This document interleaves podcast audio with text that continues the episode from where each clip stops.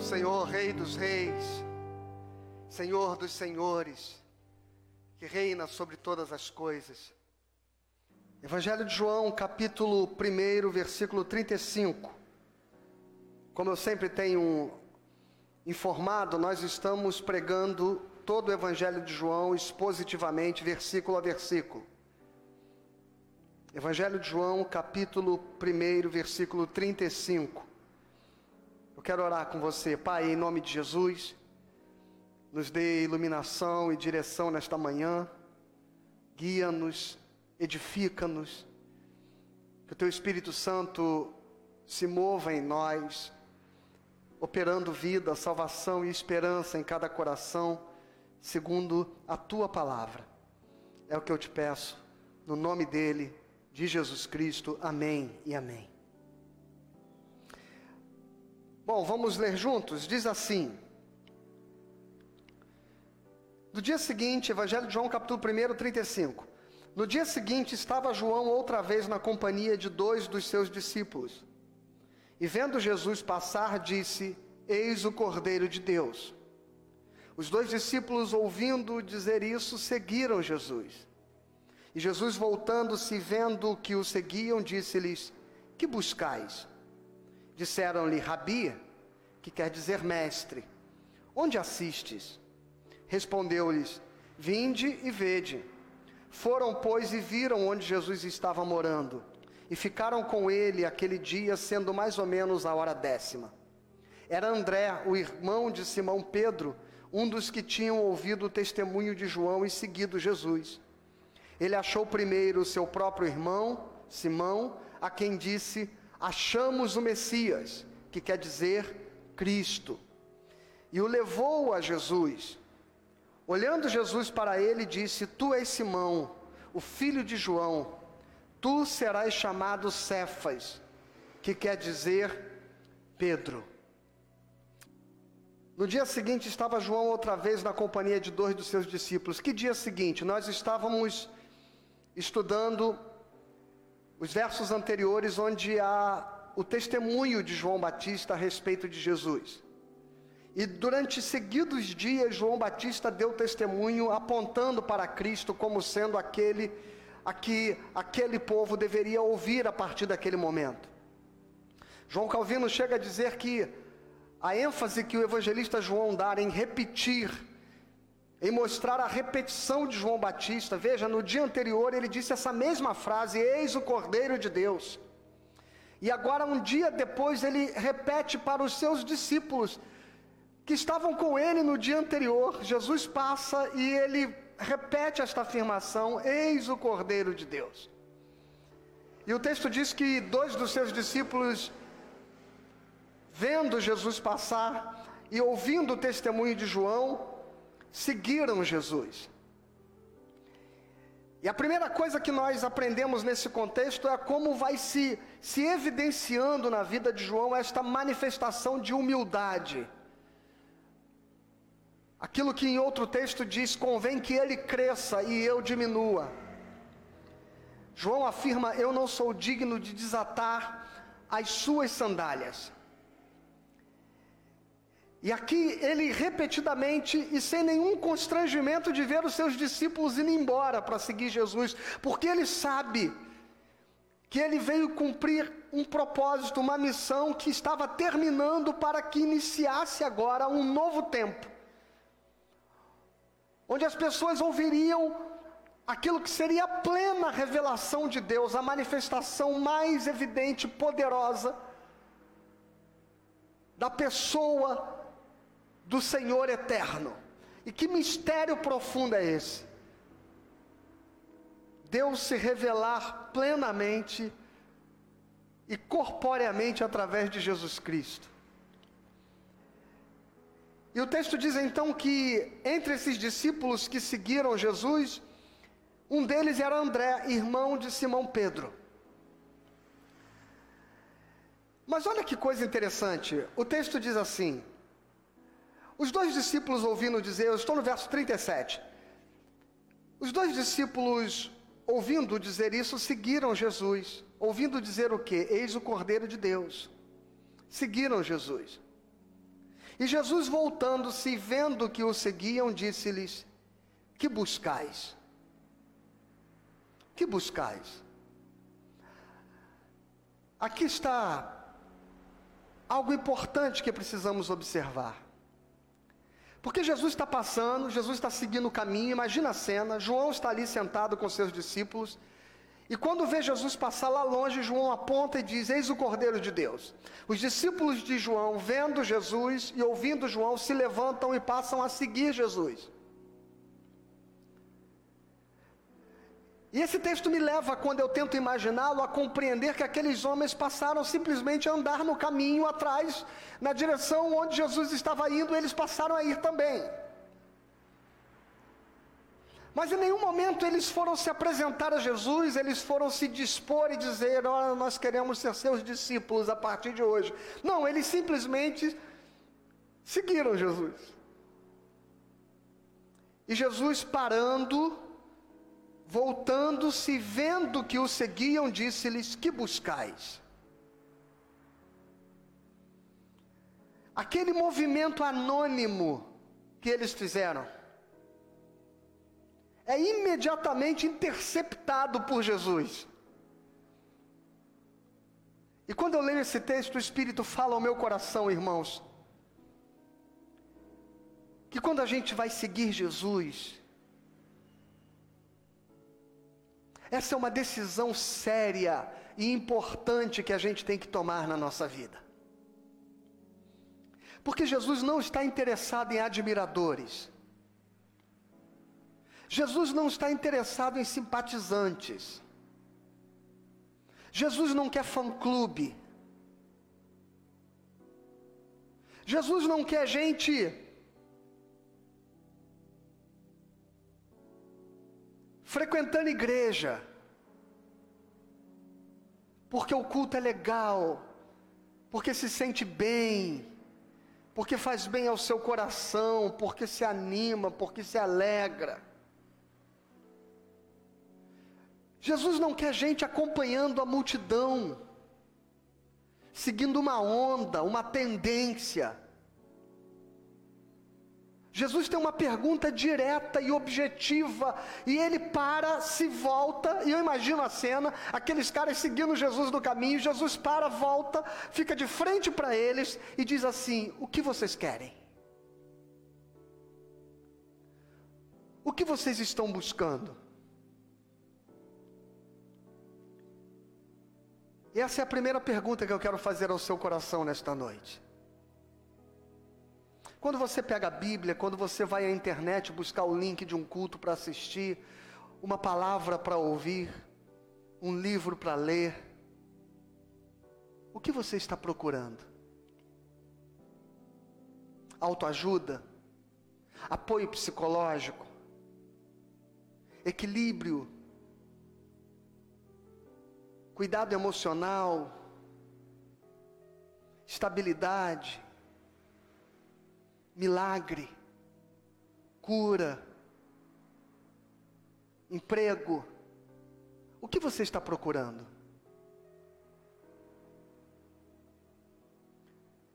E eles têm que responder esta pergunta: O que vocês estão buscando? Se você está seguindo Jesus, e se você tem procurado por Jesus, e se você tem acompanhado a igreja, a comunidade, o Facebook, o YouTube, você já tentou responder ao seu coração esta pergunta? Porque Jesus estava fazendo uma pergunta que eles precisavam responder a si mesmos. O que vocês estão procurando?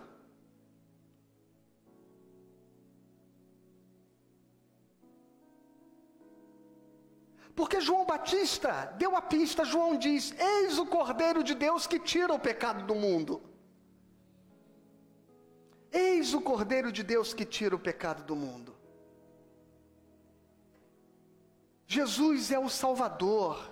Jesus é aquele que quer transformar a sua vida. Jesus é aquele que quer ser senhor da sua existência. Jesus é aquele que quer revolucionar a sua história, Ele vai transformar tudo. Ele primeiro vai deixar tudo de pernas para o ar. Porque para seguir Jesus, pescadores deixam as suas redes, publicanos abandonam a sua a colheiteria de impostos. Para seguir Jesus, não se pode olhar para trás. Aquele que quer vir após mim, negue-se a si mesmo, tome a cada dia a sua cruz e siga-me.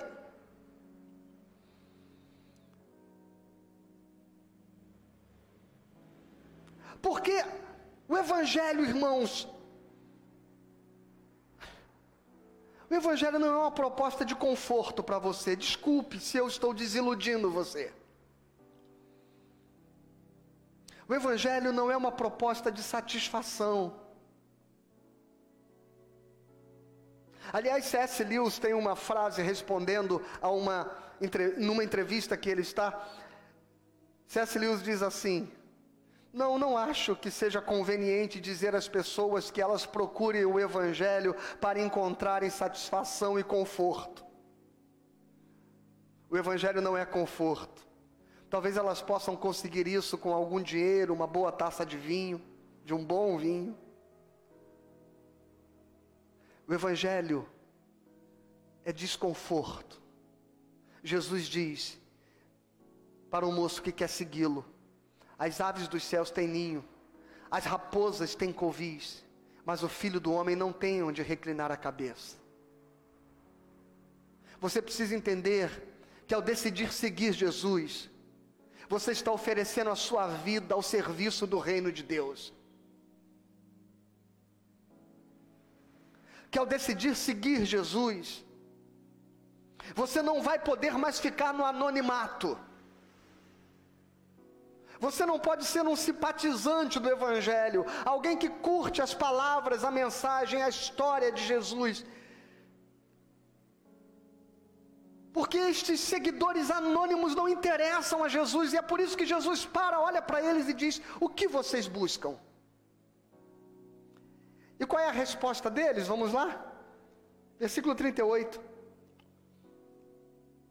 Que buscais? Disseram-lhe, Rabi, que quer dizer mestre. Aqui tem uma primeira pista de que eles começam a compreender efetivamente quem é Jesus. Porque tendo conhecido naqueles poucos dias que João lhes apresentou a ele, e não sabendo qualquer outra história a respeito de Jesus, aquele homem da Galileia, e essa história, o texto diz que ela vai se passar ali nos entornos de Betânia, na Judéia que é uma cidade muito próxima de Jerusalém, é dois quilômetros de Jerusalém. E o texto diz que que eles dizem rabi, rabi é uma palavra hebraica que significa mestre. Ela, ela era aplicada e também no aramaico, ela era aplicada àqueles que eram pessoas normalmente muito importantes líderes religiosos que têm primazia sobre o povo, doutores da lei, e eles vão tratar Jesus com a deferência de um mestre, primeiramente dizendo rabi. E depois eles dizem: Onde moras? Aqui está traduzido onde assistes.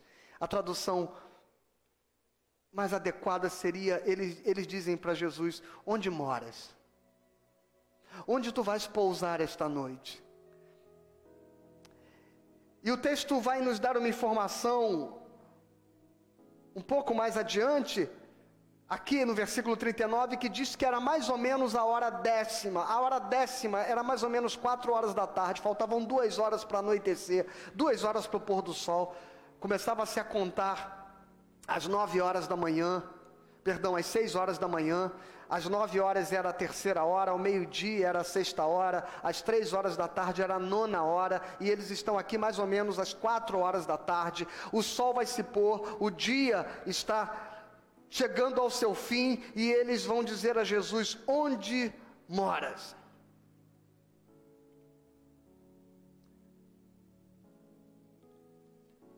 Aqui é uma segunda lição, irmãos. Você precisa entender que a urgência na decisão que você precisa tomar na sua vida de seguir Jesus. Que há escolhas que você não pode deixar para amanhã. Há oportunidades que você não pode esperar o dia seguinte.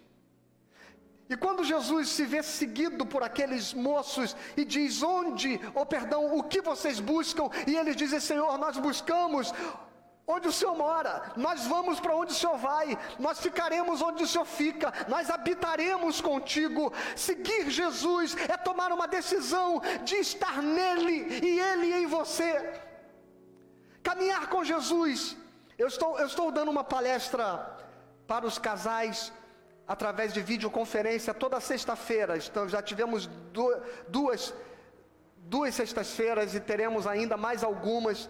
Se você quer fazer parte disso, você pode buscar informação aí nos comentários, porque você terá como receber o link dessa reunião através de um aplicativo chamado Zoom e você pode entrar e participar dessa palestra para casais. Tem sido muito edificante. Sexta-feira passada agora foi maravilhoso. E e na sexta-feira que vem, nós vamos falar sobre o tema tornarem-se uma só carne, o homem e a mulher. E Paulo, quando vai falar disso em Efésios capítulo 5, ele diz: Grande é esse mistério do homem e da mulher serem uma só carne. E ele diz: Mas eu digo mais: esse mistério, na verdade, é Cristo e a igreja. E eu vou antecipar uma coisa que eu vou dizer na sexta-feira e quero dividir hoje com você. No relacionamento com Cristo, não existe você e Jesus. Jesus e você. É você em Jesus e Jesus em você. E é por isso que o grande desafio dos casamentos hoje é porque as pessoas perderam a compreensão do que significa tornarem-se uma só carne. E as pessoas estão casando para ser um com o outro ele e ela. E não entendem que é ele nela e ela nele, ou seja, fazem parte integral um do outro.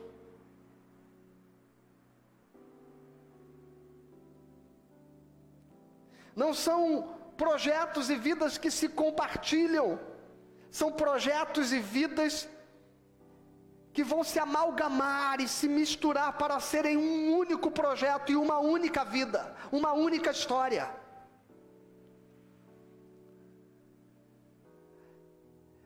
E esse é o convite de Jesus Cristo para o seu coração nesta noite, nesta manhã. O convite de Jesus Cristo para a sua vida nesta manhã é que você esteja nele. Onde mora, Senhor? Porque onde o Senhor estiver, eu estarei. Onde tu andares, eu andarei de modo que a minha vida se confundirá com a sua, a sua vida se confundirá com a minha, de modo que aqueles que nos virem verão a Cristo, e seremos tão afeiçoados a Ele que será difícil negar, como Pedro tentou fazê-lo ao ser reconhecido no pátio da casa do sumo sacerdote, quando alguém o aponta e diz: Você andava com ele, você fala como ele, você se parece com ele. Porque seguir Jesus é se tornar um com Cristo. Mestre, onde moras? Porque é para lá que a gente vai. E nós vamos hoje, porque são quatro horas da tarde. O mais lógico a se fazer seria cada qual buscar a sua casa, pernoitar, para de manhã cedo ter oportunidade de ouvir Jesus. Não, mas eles sabem que a vida deles agora, o futuro deles, a história de Israel depende de estar em Cristo, de ouvi-lo, de obedecê-lo e de segui-lo. Por isso não pode deixar para amanhã, não pode ser uma decisão que se tome outro dia. Hoje, hoje é o momento que você precisa fazer uma escolha na sua vida. Que vida você quer viver? Que futuro você quer ter, que história você quer construir, e a sua vida, ela só pode ser viável do ponto de vista de você encontrar a alegria plena de Deus para você, se você entender que hoje, não amanhã e não depois da manhã, você precisa estar em Cristo e Cristo estar em você. Há mudanças que não podem esperar. A tua alma clama, a tua família clama, a tua esposa clama, os teus filhos clamam, o teu marido clama.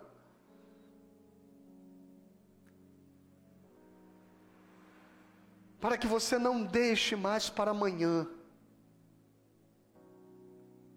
a escolha, a decisão, a resposta que você precisa dar à vida Hoje é o dia. Hoje é a hora. E o texto diz que, versículo 40, era André, o irmão de Simão Pedro, um dos dois que tinham ouvido o testemunho de João e seguido Jesus. E ele achou primeiro seu próprio irmão, Simão, a quem disse: Achamos o Messias. Terceira coisa que esse texto vai nos revelando é que não basta seguir Jesus, esta é a primeira, é preciso estar nele, é preciso ser um com ele. A segunda coisa que aprendemos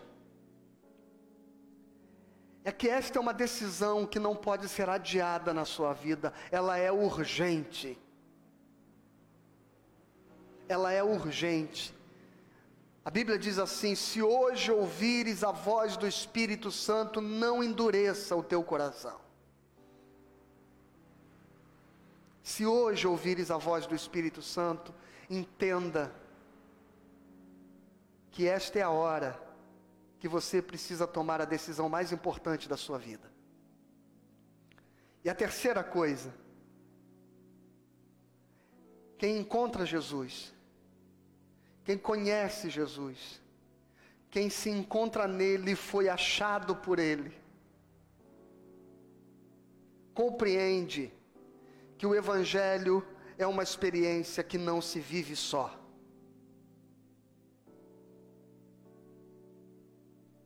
O Evangelho é uma experiência que não se vive só. E André imediatamente vai buscar seu irmão, para que Pedro também vá ao encontro de Jesus. Essa é uma narrativa que, que João difere, distingue-se dos evangelistas sinóticos Mateus, Marcos e Lucas.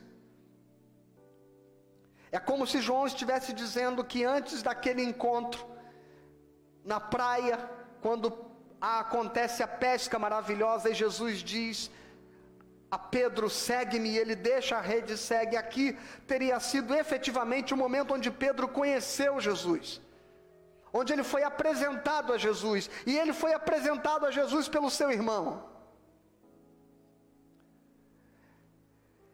Isso me ensina, irmãos, que o cristianismo Aquele que foi alcançado pelo Evangelho, que conhece o poder do Evangelho, que sabe que Jesus Cristo é o Cordeiro de Deus, que tira o pecado do mundo e que descobriu e que foi revelado pelo Espírito Santo que Ele é o Filho de Deus, Ele é aquele Messias que deveria vir. Não pode haver outra atitude determinada do crente, senão fazer com que esta mensagem seja conhecida por aqueles que Deus colocar ao seu redor. O Evangelho não pode ser algo que você guarde para si. E é por isso que não pode se ter discípulos anônimos de Cristo, agentes secretos do reino de Deus, simpatizantes do Evangelho, seguidores de Jesus, que querem apenas absorver o que ele diz, mas não entendem que seguir Jesus é fazer parte da missão do Evangelho, pregar o Evangelho, anunciar a toda criatura e de fazer discípulos. O discipulado está na essência do cristianismo. E talvez seja por isso que João esteja trazendo Pedro a Jesus através de seu irmão André. É assim que o evangelista João nos narra a história. Para que o maior dos apóstolos, aquele que Jesus colocou como um dos principais do colégio apostólico, aquele que se tornou amigo íntimo de Jesus, ao lado de Tiago e do próprio João, que narra a história, chega até Jesus trazido por alguém.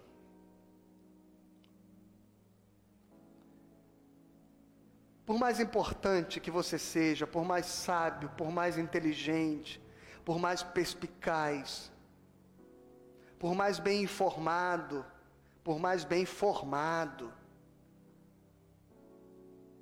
por mais intelectual que você seja, por mais racional, qualquer que seja o seu o seu arsenal de informações, de conhecimento, em qualquer área que você domine ou tenha abundância de saber, ou seja qual for o propósito glorioso que Deus possa ter na sua vida. Esse texto nos ensina que seguir Jesus é algo que se faz com discipulado, com humildade, com submissão, com a capacidade de ouvir, com a capacidade de se deixar levar com a capacidade de se permitir ser cuidado, ser pastoreado, ser evangelizado, ser ensinado, ser admoestado, ser aconselhado. A gente está falando de Pedro. Pedro. Ninguém é tão bom, ninguém é tão sábio, ninguém é tão importante que possa prescindir da comunidade de fé como instrumento de construção do seu relacionamento, do seu aprendizado, da edificação, do fortalecimento e do amadurecimento da sua fé. Eu queria convidar você que talvez tenha perdido a compreensão da relevância e da importância da comunidade de fé na sua vida. Ou você que acredita que isso não importa. Há duas coisas que a gente não faz sozinho, dizia John Stott. Uma é casar, e a outra é ser cristão. Cristianismo é, sobretudo, um caminho que não se faz sozinho. E então, irmãos, nós vamos estar com André diante de Pedro dizendo: Achamos o Messias. Versículo 41. Ele achou primeiro a Simão, a quem disse: Achamos o Messias. A palavra Messias, Machia, lá do hebraico, no grego ela é Christos. E ambas significam ungido. Ungido. Há quem tente relativizar a importância desta afirmação de que Jesus é o Messias, acreditando que o sentido da palavra Christos ou da palavra Messias tinha uma aplicação ampla em muitos personagens da história, e é verdade. Se você abrir, por exemplo, o capítulo 45 do profeta Isaías, você vai encontrar o texto bíblico dizendo o Senhor se referindo a Ciro, um rei persa. Olha só, um rei persa. O Senhor dizendo a respeito do rei persa: Achei a Ciro o meu ungido. E a palavra ungido que está ali no texto hebraico é Messias. Ué, então se Ciro pode ser Messias, que se muitos homens que Deus levantou e ungiu podem ser chamados de Messias, o que faz a afirmação de que Jesus é o Messias se tornar única, especial, poderosa e definitiva. Eu vou dar um exemplo para você. Se você abrir a primeira epístola de João, capítulo 2, versículo 18, você vai encontrar o apóstolo João, o mesmo escritor do Evangelho de João, dizendo o seguinte: Filhinhos, nós sabemos que o anticristo, o anticristo, o anti-ungido, vai se manifestar. Mas até que ele se manifeste, muitos anticristos já estão manifestos. Então João diz que o sentido da palavra anticristo pode ser aplicado a muitos personagens da história que desempenham um papel contrário ao reino de Deus, contrário à mensagem do evangelho e como manifestação do braço e da estratégia maligna para impedir o reino de Deus de se manifestar entre nós. João diz que são os anticristos. Mas ele diz isso afirmando que virá o anticristo. Eu estou usando essa expressão para trazer um paralelo para a expressão Messias que vai sendo aplicada em muitos personagens da história. Mas que se você abrir o livro de Daniel, por exemplo, no capítulo 9, no versículo 25, versículo 26, você vai ver o profeta Daniel dizendo que haverá 70 semanas, 7 semanas e depois mais 62 semanas, não 69, a última semana fica para depois. Que passarão 69 semanas, das 70, e quando se cumprirem, desde a ordem para a reedificação de Jerusalém, dos muros e do templo de Jerusalém, se contariam então estas semanas e se manifestaria o Messias, o ungido, o Cristo. Não é um Messias, não é mais um Messias, o profeta Daniel é específico dizer que viria o Messias, o príncipe, e ele viria para cumprir, cumprir definitivamente o plano e a obra de salvação de Deus sobre o seu povo. E então André diz a Pedro: Nós achamos o Messias, não é um Messias, não é um profeta, não é um ungido, não é mais um mensageiro de uma mensagem abençoada, é o Cristo, o Messias.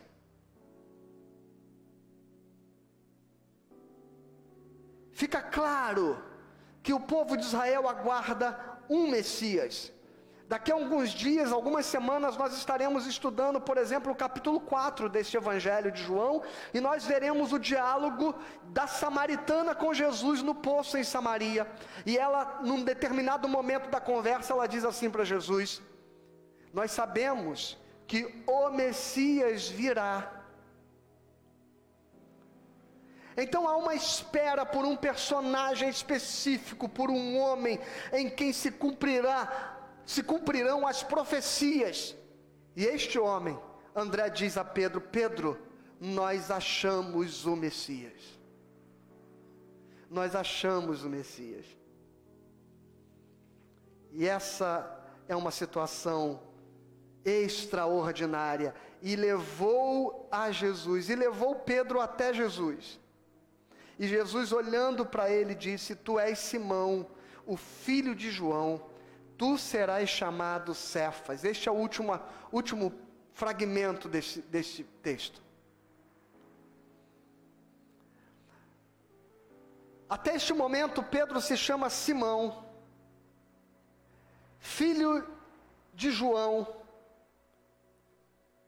ou filho de Jonas, dependendo de como está sendo traduzido, porque é de um nome hebraico, Yohanan, que vai ser traduzido para o grego, né?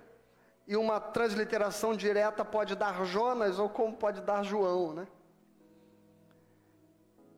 Tu és Simão, filho de Yohanan, ou em outros momentos Jesus chama, Pedro diz Simão Barjonas que é filho de Jonas, e aqui ele diz especificamente filho de João, filho de Johanã. Tu serás chamado Cefas, que quer dizer Pedro. Né, Jesus está ali usando uma expressão aramaica, se referindo, cuja aplicação, ou melhor, a tradução para o grego seria Pedro, rocha. E aqui há uma lição muito importante para os nossos corações. Tu és Simão. Tu não és Pedro, tu és Simão. Tu serás Pedro. A obra que Deus tem a fazer em nós, irmãos, não é a obra de um guru de autoajuda, não é obra de um coaching motivacional. E é por isso que, que o evangelho que tem sido pregado dos púlpitos para as multidões hoje, ele peca no aspecto fundamental de mostrar às pessoas que o que Deus fará a partir da nossa vida é um milagre.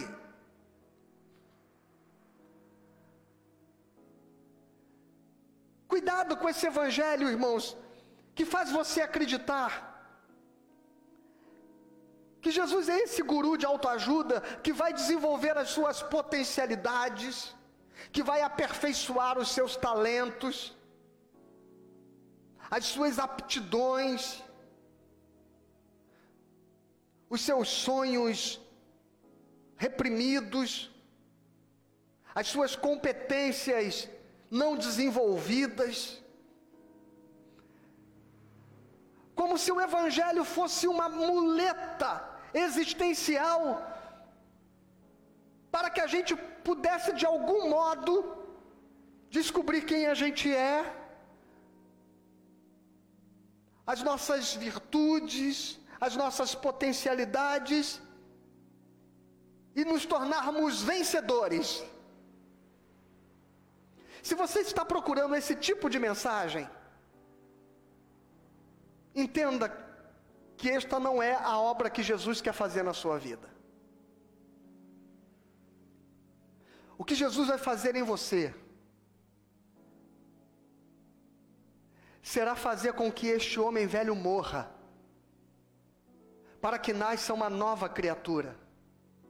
O que Jesus quer fazer em você é fazer com que as coisas velhas fiquem no passado e tudo seja feito novo. Eu disse semana passada, o livro de João é o Gênesis do Novo Testamento. Ele começa com a mesma expressão de Gênesis, no princípio. No princípio, Deus criou todas as coisas a partir do nada. E agora João está dizendo que a, o poder criador, a força criadora, o Deus criador, o Verbo, a palavra estava com Deus. E esta palavra agora encarnou para nos ensinar que Ele vai fazer de nós novas criaturas, Ele vai fazer uma nova criação, e não vai ser um aperfeiçoamento de quem eu sou, será a transformação completa de quem eu sou.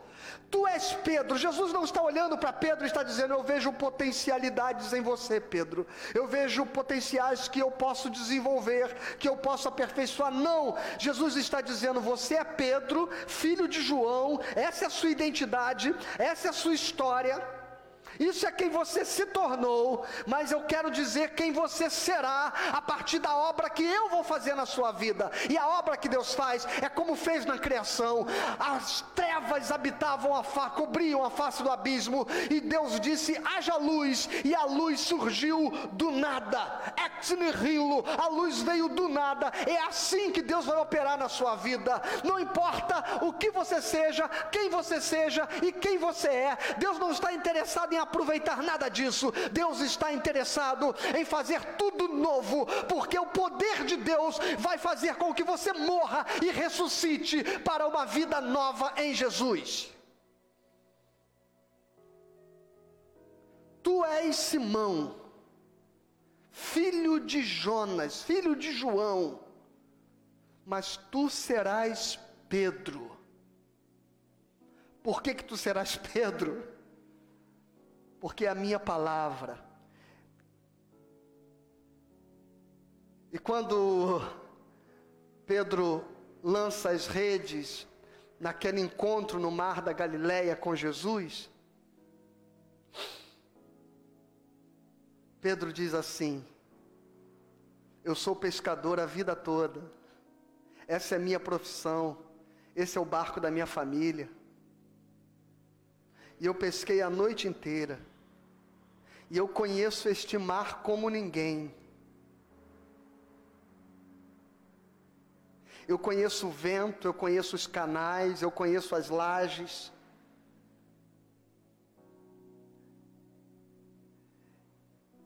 E o Senhor é carpinteiro e vem dizer para mim voltar para o mar e lançar a rede de novo. Ainda diz para mim que lado do barco eu tenho que lançar a rede.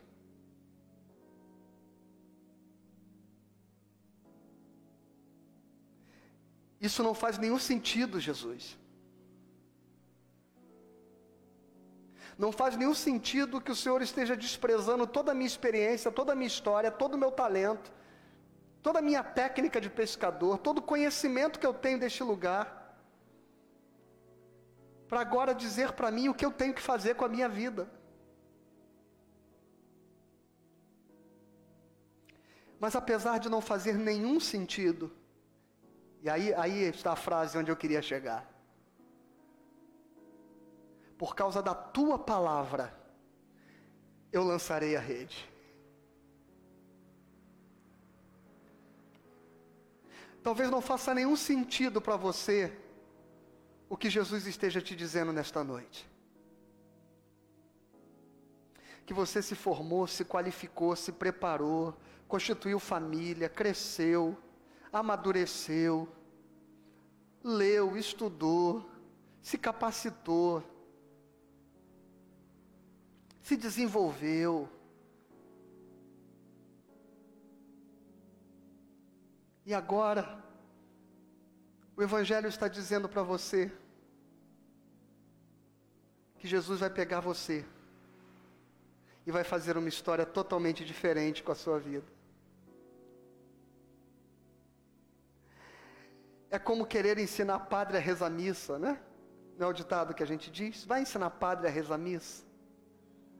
Jesus está querendo ensinar um pescador a pescar. E Pedro diz: Não faz nenhum sentido você querer dizer para mim o que eu tenho que fazer com a minha profissão, com aquilo que eu sei melhor do que ninguém. Mas a tua palavra, é a tua palavra e eu vou obedecer. E quando a pesca foi maravilhosa e as redes quase se rompiam e o barco quase afundava para tentar trazer para a praia aquela quantidade enorme de peixes, Pedro maravilhado olhando para Jesus, Jesus então disse para ele: A partir de hoje, eu te farei pescador de homens. De modo, Pedro, que tudo que você achou que sabe, que tudo que você acha que conhece, que tudo de mais precioso e valioso que você tentou construir na sua vida, eu quero dizer para você, que eu vou fazer uma história totalmente nova. O que Deus quer fazer em você é um milagre.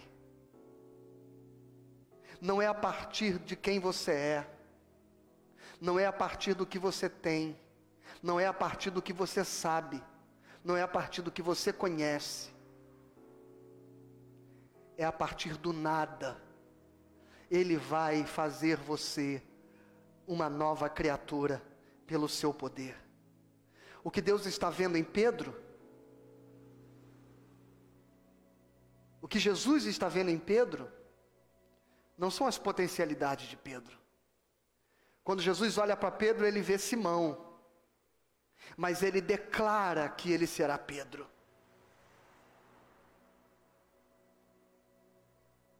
Quando Jesus olha para você, ele vê a sua vida, bem-sucedida ou mal-sucedida. Uma vida onde você conquistou com competência muitas coisas, ou talvez uma vida onde você tenha colhido e acumulado muitos sonhos frustrados. Mas não importa todo o tesouro que você tem, tantos fracassos que você acumula. Quando Jesus olha para você, ele enxerga aquilo que ele vai fazer pela palavra dele.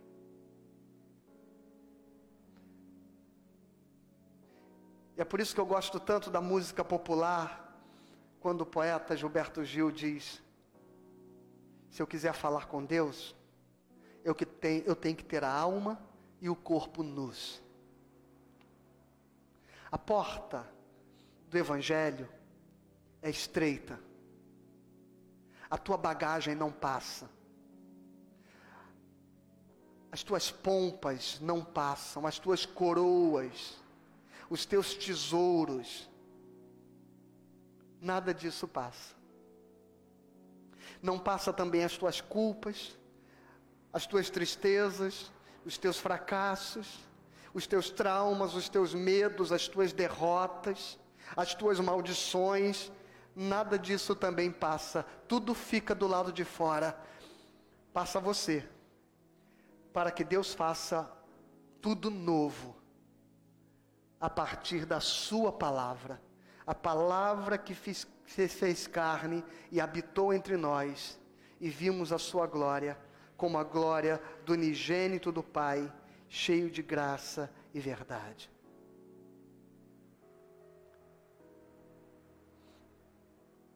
Por isso que você pode ser surpreendido. Se Jesus disser que nada de todos os tesouros que você tem serve.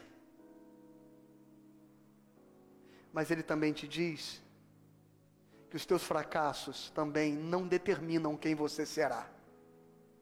É a sua palavra, a palavra que ele vai declarar sobre você. Tu és Simão, mas tu serás Pedro. E isso será um milagre de Deus na sua vida. Que Deus abençoe você. Em nome de Jesus. Vamos orar? Pai, eu te agradeço e te peço que o Senhor transforme vidas nesta noite, nesta manhã. Que o Senhor transforme corações. Que o Senhor mude os pensamentos. Que o Senhor reconstrua a identidade, as emoções. Que o Senhor reconstrua famílias. Que o Senhor restaure almas quebradas, perdidas. E que o Senhor quebrante e traga em humildade aqueles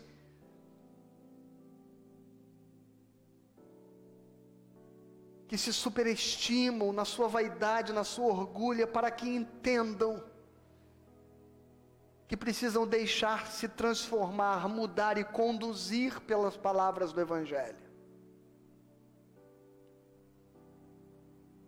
Porque não são muitos os sábios, nem poderosos, diz o apóstolo que o Senhor chamou. Antes as coisas loucas, as coisas débeis, as coisas frágeis, as coisas que não são Porque o Senhor, Deus, não está interessado em retocar a vida perfeita de ninguém. O Senhor está interessado em telas brancas, onde o Senhor possa pintar um quadro novo, conforme tu queres. Assim como o oleiro faz um vaso novo, mesmo depois daquele outro já estar quase pronto nas suas mãos. Mas ele se desmancha para ser amassado, para ser conformado, para ser refeito, conforme o teu querer e a tua vontade. É o que eu te peço nesta manhã, no nome de Jesus. Amém. Aleluia. Vamos então louvar? Vamos fazer esta última canção.